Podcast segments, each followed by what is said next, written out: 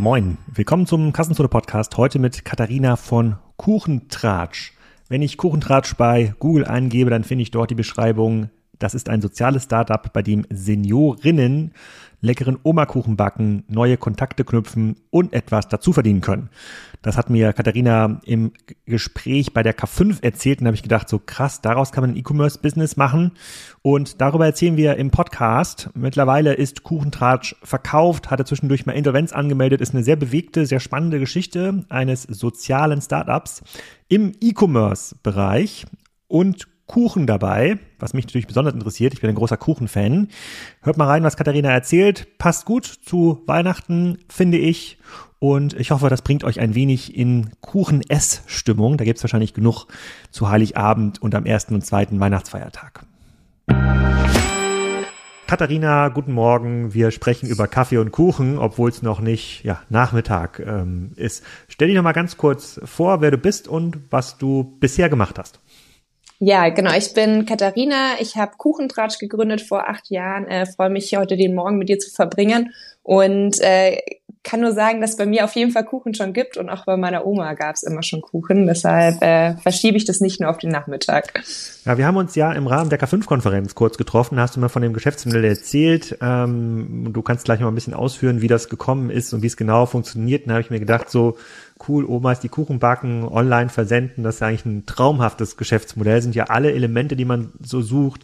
Soziales Engagement, Online-Fähigkeit, Deckungsbeitrag, ist ja alles drin hat aber leider nicht so den Ausgang gefunden, den du dir gewünscht hast. Dazu kommen wir auch nochmal. Aber fangen wir mal ganz, ganz vorne an. Ich glaube, du bist 2014 mit dem Geschäftsmodell ähm, gestartet. Erzähl mal, was ihr da genau gemacht habt und was die Idee war. Genau, die Idee, die ich hatte am Ende meines Studiums, war mit Omas und Opas gemeinsam Kuchen zu backen in einer Backstube. Heißt, dass die Omas und Opas rauskommen, neue Leute kennenlernen, ihrem Hobby nachgehen können und da sie angestellt sind, zur Rente was dazu verdienen können und recht äh, klar von Anfang an, dass wir nicht klassisch wie im Handwerksbereich auf analoge Filialstruktur setzen, sondern sofort mit einem Online-Shop gestartet sind, was damals 2014 noch super selten war, äh, Kuchen im Netz zu kaufen. Okay, und wie bist du auf dieses Geschäftsmodell gekommen? Hast du schon immer versucht, online Kuchen zu kaufen und bist dann enttäuscht äh, von deinem Rechner gegangen und musstest dann doch zum nächstgelegenen Bäcker laufen? Äh, tatsächlich habe ich mich in meinem Studium mit der Entwicklungszusammenarbeit beschäftigt und wollte später mal bei der UNO arbeiten oder bei einer großen Organisation. Und äh, auf dieser Reise meines Studiums habe ich festgestellt, dass häufig so Impact-Wirkung gar nicht so stark hinterfragt wird, Strukturen oft konservativ sind und ich das Konzept von jedes Jahr nach Geld betteln, um ein Projekt umsetzen zu können, nicht so toll fand. Und als Kind habe ich viel Zeit bei meiner Oma verbracht und auch immer Kuchen gegessen. Und ich dachte mir, das wäre eine coole Kombi zu zeigen und auszuprobieren, ob Impact und äh, Wirtschaft zusammen in einem Modell funktionieren. Und wie hat das genau funktioniert? Dann hast du einfach an, angefangen mit deiner Oma irgendwo Kuchen in, in, in ihrer Küche zu backen oder bist du direkt losgelaufen, hast Omas akquiriert und äh, bist dann in das Kuchenbusiness eingestiegen?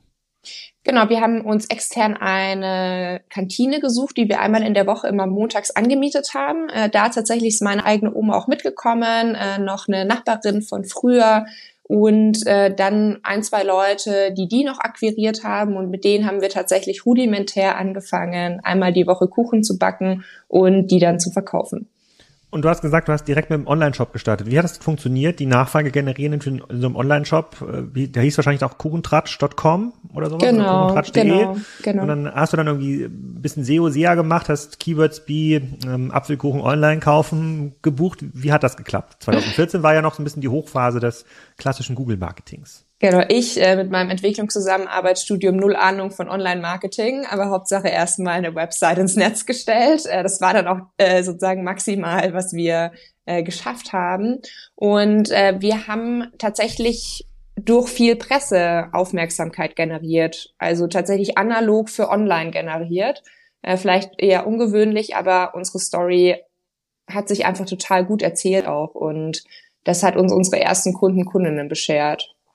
Kannst du da, da was ein bisschen sagen? Das, also es ist ja schon jetzt ähm, acht Jahre her, wie so eine, wie Presse da wirklich funktioniert, da noch funktioniert hat. Also es gab dann wahrscheinlich Artikel in du sitzt ja in München in der Süddeutschen Zeitung ja. oder in anderen, in anderen Journalen, ähm, da stellt man sich ja vor, dass dann am nächsten Tag 100.000 Bestellungen ähm, reinkommen. Die meisten Onliner, die ich so kenne, haben mit klassischen Printmedien eher schlechte Erfahrungen gesammelt, also jetzt nicht im Sinne mhm. von ähm, guter oder schlechter PR, sondern mhm. im Wirkungsgrad ähm, der äh, sozusagen das in Online-Bestellung. Also es mhm. wirkt sich eigentlich nicht aus auf den auf den Online-Shop. Wie war das bei dir?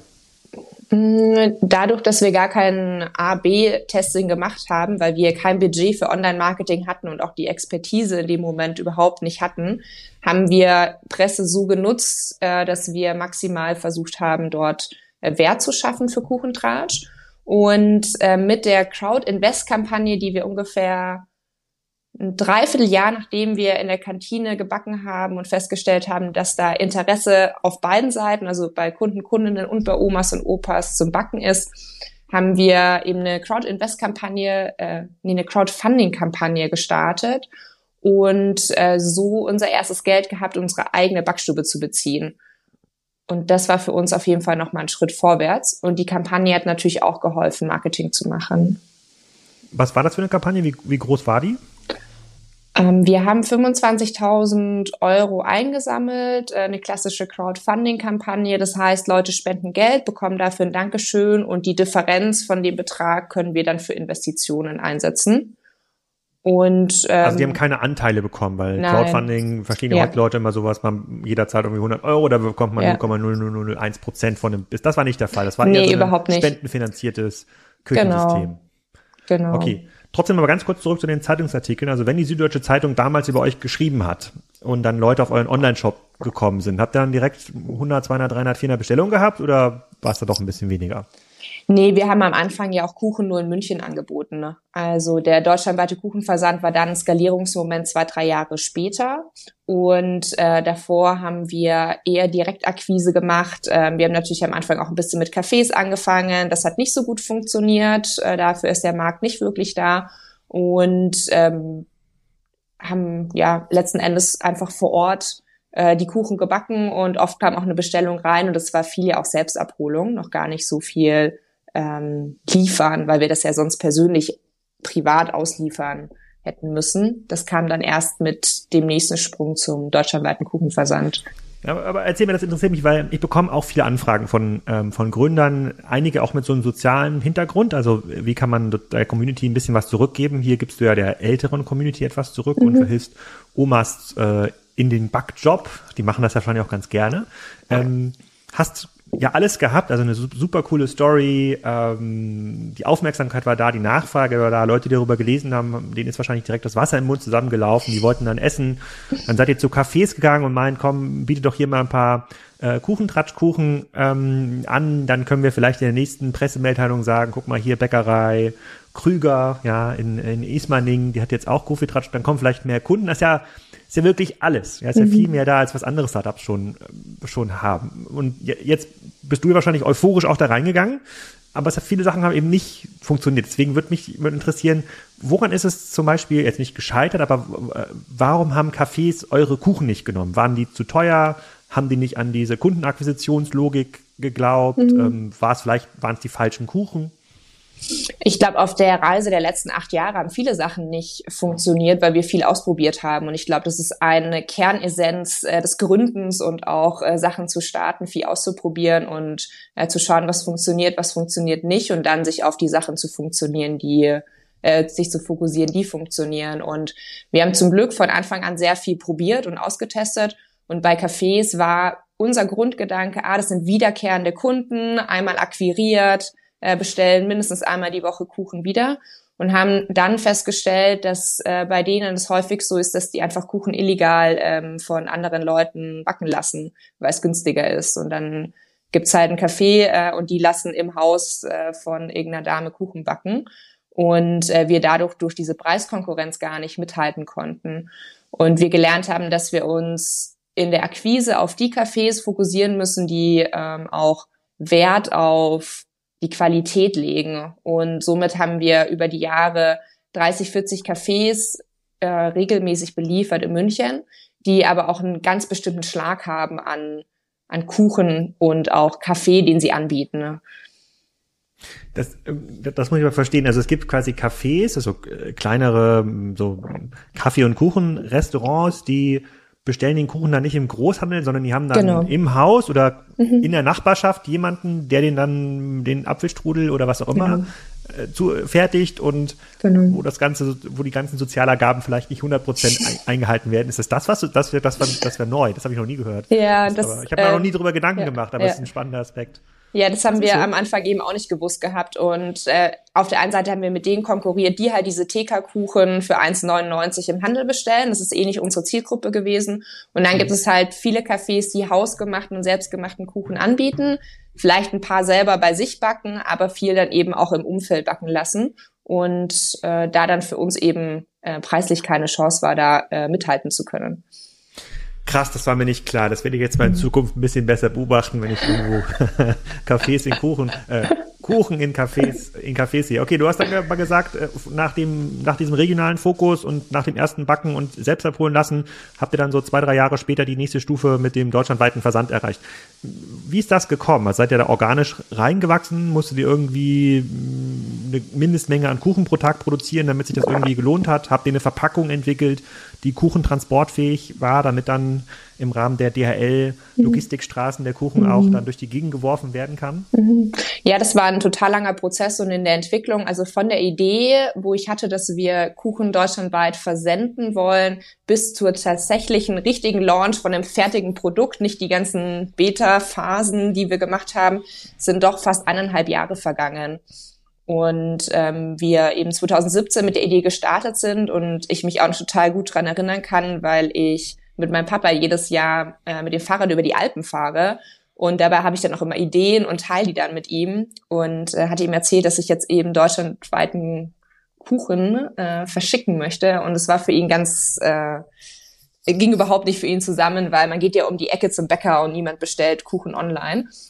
Und ich habe die ersten Kuchen an meine Tante im Norden geschickt, so in deine Ecke nach oben, äh, mit sehr vielen verschiedenen Verpackungen, ist sehr unterschiedlich angekommen. Und mit unserem Auftritt bei Höhle der Löwen hatten wir unseren fertigen Beta-Typen, der uns super geholfen hat zum Präsentieren. Und nach dem Invest konnten wir dann eine richtig geile Verpackung auch nochmal designen. Äh, hat aber einige Zeit gedauert, äh, davor schon rauszufinden, dass welche Kuchen mit welcher Verpackung, ohne dass es äh, total unappetitlich ausschaut, gut ankommen. Und wie, wie war das? Ich meine, es ist auch perfekt für die, für die Höhle der Löwen. Ist ja ein klassisches Endconsumer-Produkt, sozusagen viel emotionale Aspekte. Man kann super Videos dazu drehen. Also ja. genau wenn klassische PR, also Zeitungen darüber schreiben wollen, dann ist das auch eigentlich etwas für die Höhle der, mhm. der Löwen. Wie sind die auf dich gekommen, beziehungsweise wie bist du da reingekommen? Magst du den Prozess mal ein bisschen erklären? Das ist ja auch jetzt schon vier Jahre her, da war mhm. ja die Höhle der Löwen irgendwie ja noch, noch konkurrenzloser, mhm. super populär. Das haben wir, hatte eine sehr, sehr hohe Marktabdeckung gehabt. Ich, ich weiß nicht, ob das immer noch so, mhm. äh, ähm, so ist. Ich weiß, war da so, war vielleicht damals sogar noch Frank Thelen dabei? Mhm. Warst du noch da? Ja. Ähm, warst, erzähl mal, wie war deine Frank, äh, deine Frank-Erfahrung, deine, deine Höhle der Löwen-Erfahrung? Ja, äh, wir sind angefragt worden und wie du schon gesagt hast, da gibt's nichts dazu zu fügen. Wir haben perfekt in das äh, Format reingepasst und äh, haben uns total gefreut, dass wir dort eine Möglichkeit haben, Kuchentratsch vorzustellen und ja, wir da auch eine Oma und einen Opa mitgenommen haben, äh, denen halt die Möglichkeit gegeben haben, mal eine ganz andere Erfahrung zu sammeln, aber auch um wirklich zu transportieren, worum es uns geht. Und äh, wir eine tolle Zeit äh, bei Hülle der Löwen hatten mit auch tollem Feedback und äh, ganz viel Möglichkeit, darüber zu sprechen, dass Kuchen eben mit der Post verschickbar ist. Hm. Und wie lange hat das, also hast du dich beworben oder haben die dich angesprochen? Die haben uns angesprochen, dann war mal kurz Pause, dann haben wir uns wieder gemeldet, dann haben die, die sich wieder gemeldet und dann läuft es in so einen automatisierten Prozess rein, wo dann äh, Snippets, äh, Videosnippets hochgeladen werden müssen zu verschiedenen Themen, Texte ähm, geschrieben werden zu Fragen und äh, dann gibt's da so ein paar ähm, ja, wie heißt es, so ein paar Stufen und irgendwann ist dann klar, okay, wir können ins Studio kommen und dann die nächste Stufe ist eben nochmal, dass sie erst zwei Wochen davor Bescheid sagen, ob sie wirklich aussenden. Und von Drehzeitpunkt zu Ausstrahlung sind doch fast sieben, acht Monate vergangen. Und erst zwei Wochen, zwei Wochen bevor es dann ausgestrahlt wird, bekommt ihr Bescheid? Genau. ob es tatsächlich ausgestrahlt wird. Okay, krass. Mhm. Und bei, bei dir wurde ja investiert. Ich glaube, Dagmar Wörl und Carsten Maschmeyer haben, ich glaube, in Summe 100.000 genau. Euro investiert. Genau. Ne, für, glaube, 10 Prozent oder sowas. Genau, war das, ja. War das, mich würde natürlich interessieren, was ist denn passiert, als es ausgestrahlt ähm, worden ist. Man hört ja immer von Online-Shops, die dann zusammenbrechen, die, die, die eine Bestellung nicht her werden. Jetzt habe ich gelernt, man hat nur zwei Wochen Zeit, sich darauf vorzubereiten in der Skalierung. Ähm, und ich würde mal vermuten, dass ihr gar nicht genug Omas hattet, äh, um ausreichend viel Kuchen liefern zu können. Erzähl, was ist passiert? Genau, du hast äh, völlig recht, dass diese zwei Wochen eine Herausforderung sind. Äh, wir sind das Risiko eingegangen und haben geplant mit einer Ausstrahlung und haben auf diesen Case äh, hingearbeitet. Und äh, das hieß, dass wir auch mit dem Invest, was wir schon sieben, acht Monate davor bekommen haben, dann auch die Möglichkeit hatten, uns dafür optimal aufzustellen. Und es hieß unter anderem auch, dass wir einen neuen Online-Shop aufbauen, weil davor das sehr selbst gebastelt mit WordPress war und äh, wir uns eben um dieses Problem der Server funktioniert nicht, der Online-Shop stürzt ab, äh, vorzubeugen, dass wir unseren ersten richtigen Shopify Online-Shop gebaut haben, genau auch für die Ausstrahlung und dieser Shop uns dann auch die Basis für die nächsten Jahre gegeben hat. Und wie viele Bestellungen sind dann reingekommen am Ausstellung Ausstrahlungstag? Ich glaube, über die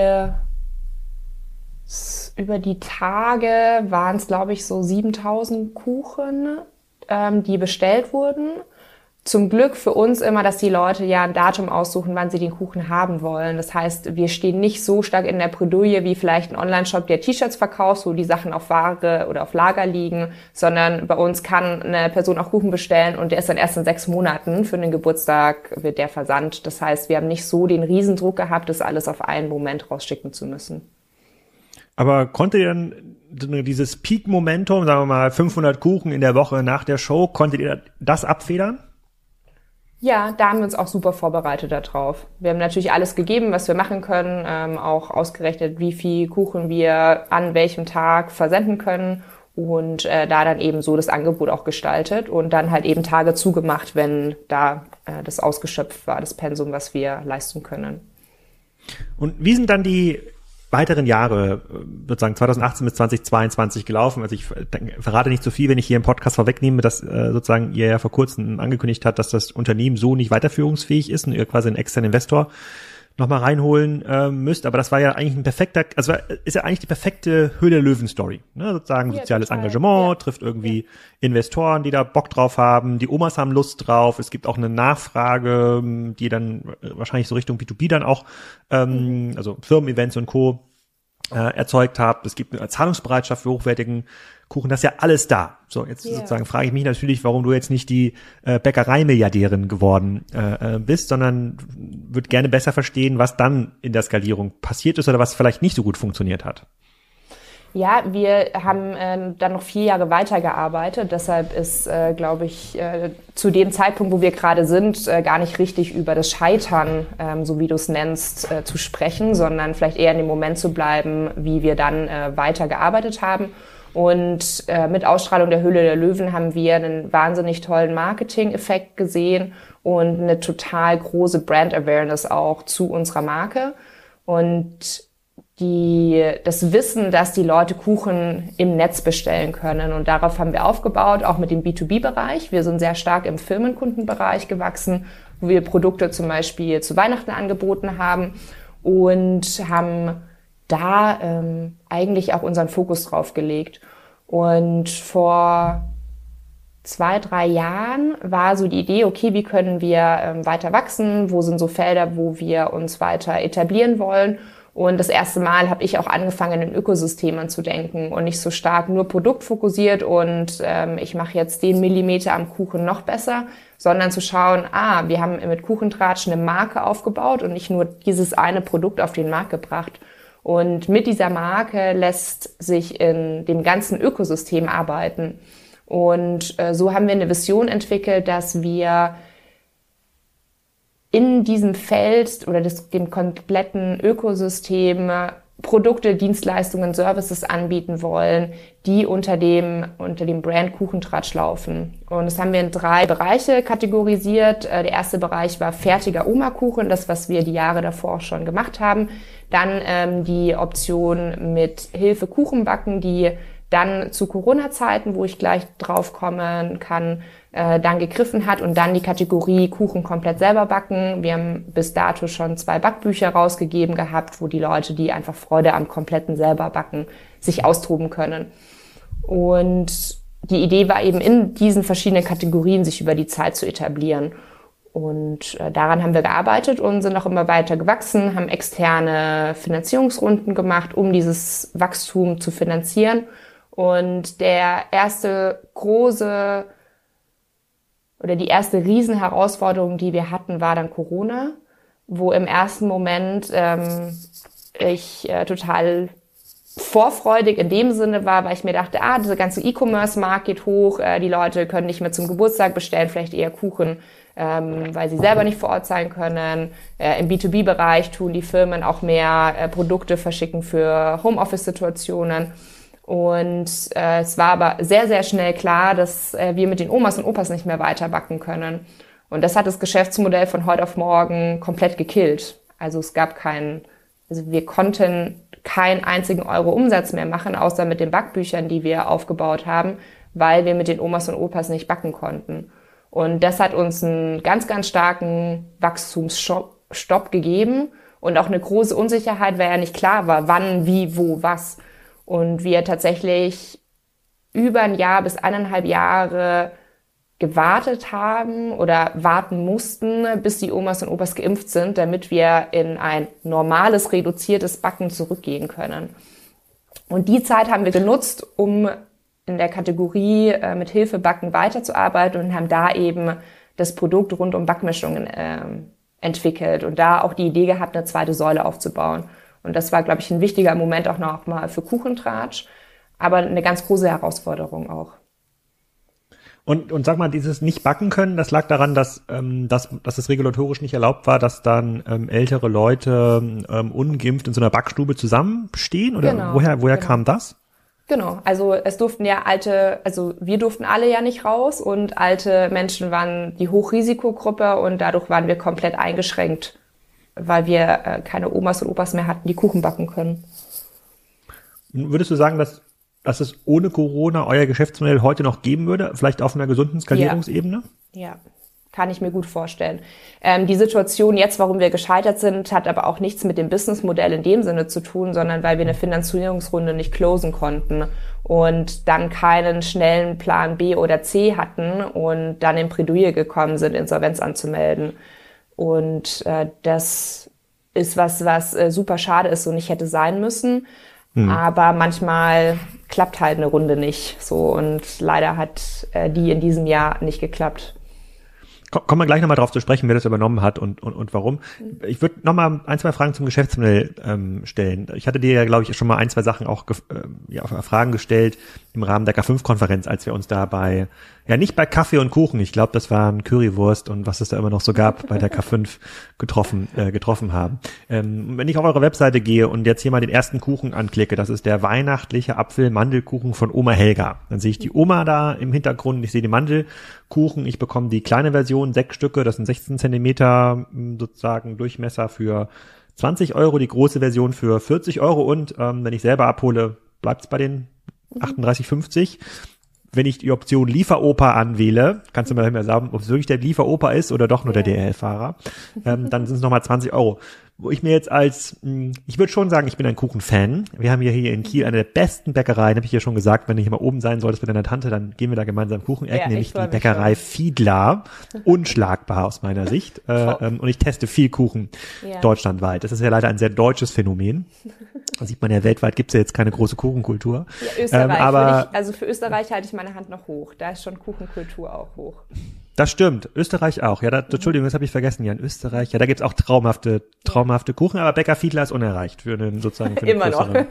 okay. für eine größere Bäckerei. Na egal. Ähm, aber dann muss ich sagen, so, boah, 40 Euro für einen, äh, für einen Kuchen plus 20 Euro, wenn ich den Versand dann äh, sozusagen noch kaufen muss, das ist schon eine, das ist schon eine Hausnummer. Wie, wie, wie groß ist das Potenzial unter den mhm. ähm, Endkunden oder ist da mein Bild falsch? Kostet ein ganzer Kuchen, wenn ich jetzt zum normalen Bäcker gehe und da auch so eine hochwertige mhm. Apfelmandeltorte kaufe, kostet eigentlich auch 40 Euro. Vielleicht, vielleicht schätze ich das nur falsch ein. Ja, ich glaube, als erfahrener Bäckereigänger kannst du ja hochrechnen, wenn du ein Stück Kuchen bei deinem Kaffee Fiedler kaufst, ähm, wie viel dich das Stückchen kostet und wenn du das Ich schau mal kurz, ob die auch so eine Online-Plattform haben. Gute Idee. ich schau mal, ja? Gerne. Äh, genau, und wenn ja. du da ähm, einfach hochrechnest, dann kommst du ungefähr auf den gleichen Preis. Und klar, wir haben uns auch im Premium-Segment ähm, positioniert, weil wir auch da die Qualität halten wollen und eben die Oma wirklich den Kuchen selber backt und keine, äh, keine fertige Sahnemischung äh, verwendet wird. Plus es bei uns eben die Möglichkeit gibt, die großen Kuchen vor Ort in München mit dem Lieferoper liefern zu lassen. Das können wir nur in München anbieten und nicht deutschlandweit. In Deutschland gibt's eben den kleinen Kuchen, der 20 Zentimeter ist. Das ist perfekt für zwei bis drei Personen. Und ah. da kommt dann eben der DHL-Versand von ungefähr vier bis fünf Euro nochmal drauf. Das heißt, es sind 25 Euro für einen Kuchen. Und der große Kuchen, den gibt es mit dem Lieferoper nur in München. Den können wir nicht deutschlandweit anbieten. Und der Lieferoper fährt den Kuchen mit dem Auto aus. Und in München sind es eben circa 20 Euro je nach Distanz.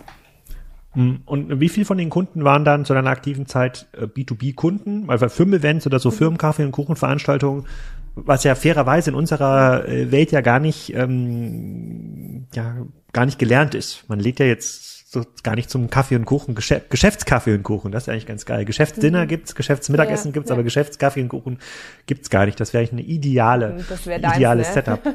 ja. Das wäre, das wäre so meins. Da würde ich auch mal irgendwo hinfahren. So Geschäftskaffee und Kuchen. Immer diese Lunches in irgendwelchen Restaurants, wo man sich gar nicht in Ruhe unterhalten kann, aber Kaffee und Kuchen im Büro sozusagen, Apfel-Mandeltorte, das wäre schon ganz geil. Ähm, äh, vielleicht kann das der neue Eigentümer hier mal mitnehmen als Idee. Ähm, genau, okay, verstehe ich. Also dann kommt der DRL-Fahrer sozusagen mit dem, mit dem, mit dem Minikuchen. Da muss man aber schon so zwei, drei Tage vorab planen. Das heißt, wenn ich bestelle, genau. ist das jetzt keine, kein Kuchen, der irgendwo bei euch äh, in TK schon vorbereitet ist, sondern der wird frisch gebacken genau. und dann am Backtag direkt in die Logistik ähm, gegeben und dann ist das 24 Stunden später bei mir. Genau, das kannst du dann auch entscheiden. Also entweder mit Lieferoper oder auch mit der Post hast du die Option, auch wirklich ein Wunschdatum auszuwählen, Expressversand zu wählen oder Standardversand. Und unser B2B-Geschäft war am Ende ungefähr 50, 50 Prozent, also so 50-50.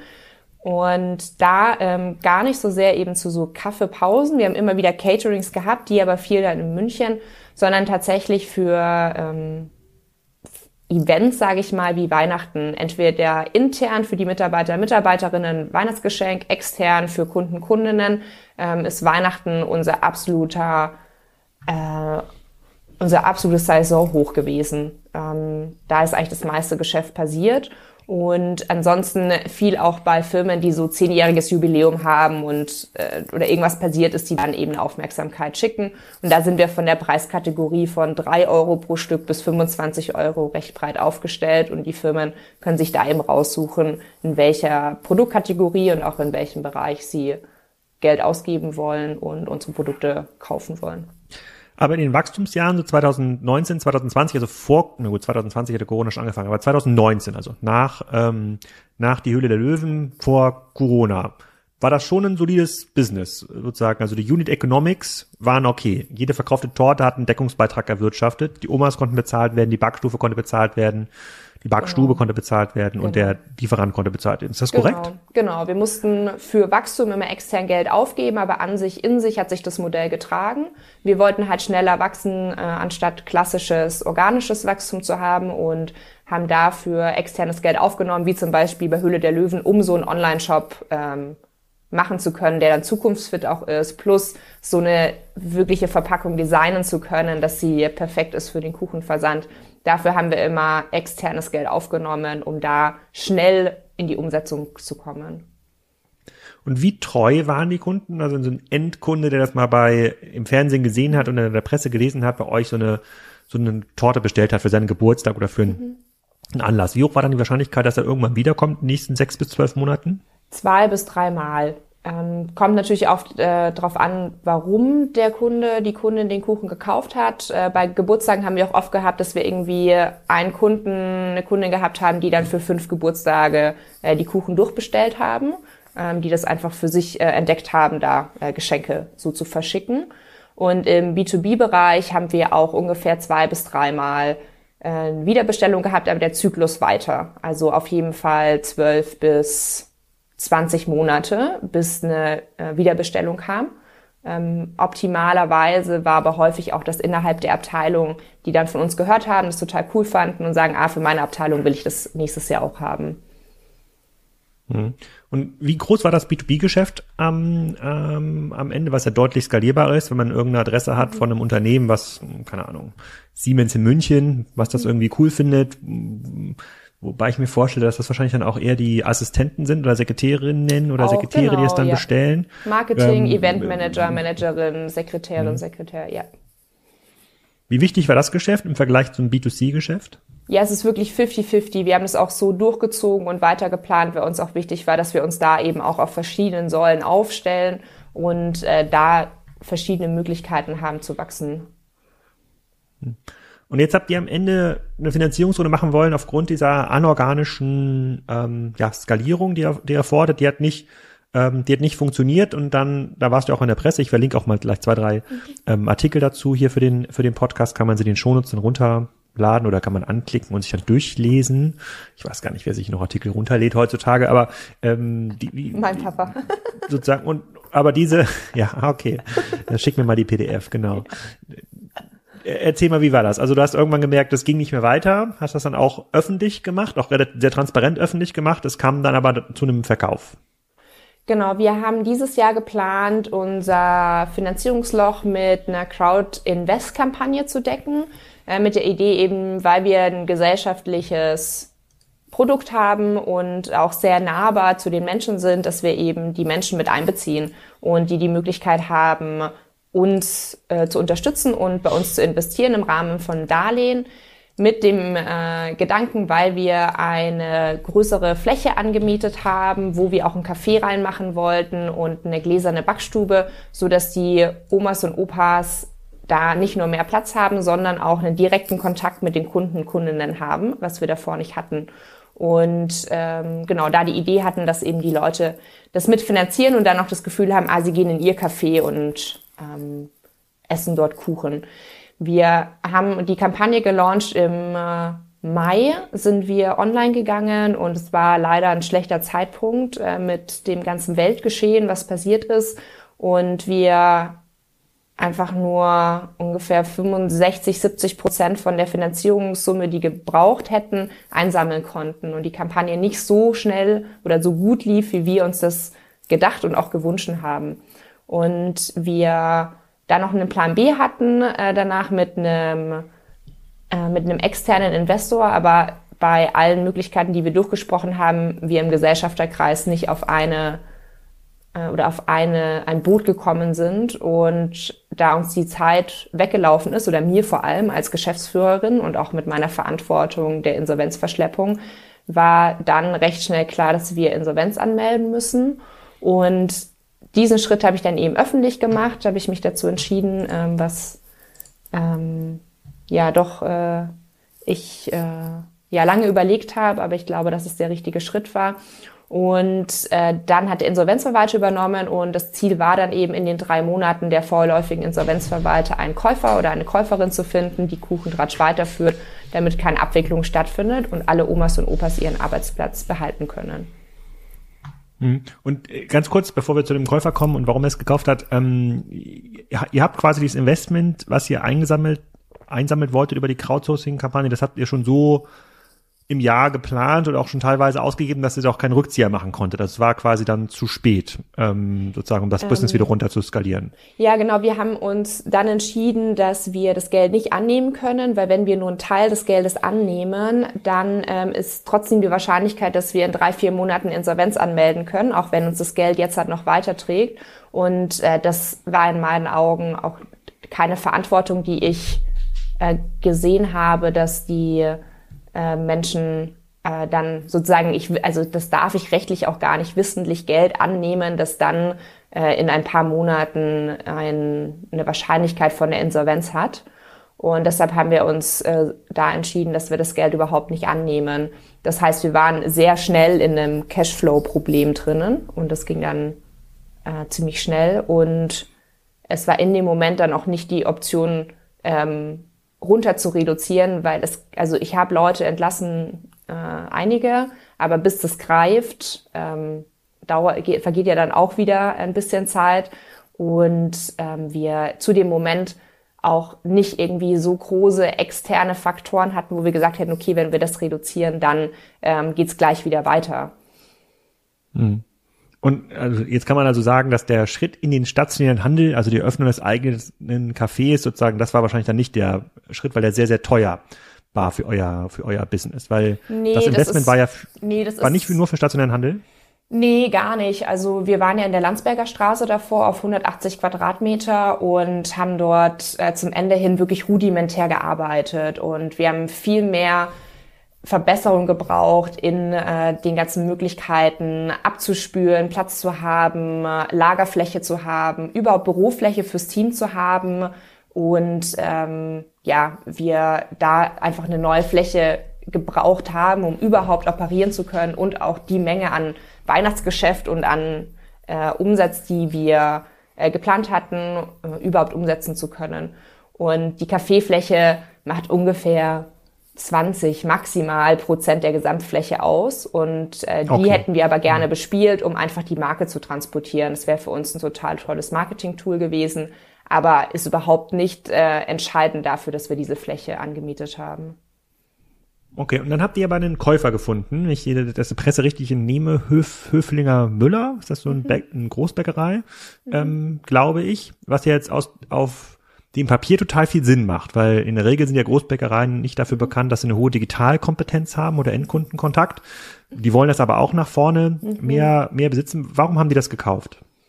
Ja, Müller-Höflinger betreibt über 140 Filialen in Bayern mit ähm, klassisch Breze, Semmel, ähm, alles, was es halt so beim Bäcker äh, gibt und äh, was man so braucht, um äh, gut frühstücken zu können. Und die haben natürlich auch einen Bereich, wo sie Kuchen anbieten. Den produzieren sie gar nicht in-house und für die ist es jetzt optimal, dass sie sich eben eine Möglichkeit dazu gekauft haben, um diesen Kuchen von Omas zu produzieren und äh, dann äh, zu verkaufen. Das ähm, würde ich sagen, ist auf jeden Fall ein großer Win-Win äh, für Höflinger Müller. Plus ähm, auf der anderen Seite klar, das Thema Digitalisierung ist äh, für alle äh, spannend oder immer mehr äh, Bäckereien merken auch, dass sie sich für ein Handwerk der Zukunft aufstellen müssen, um weiter existieren zu können. Und da eben unsere komplette digitale Infrastruktur und unser Wissen zu übernehmen natürlich total hilfreich ist.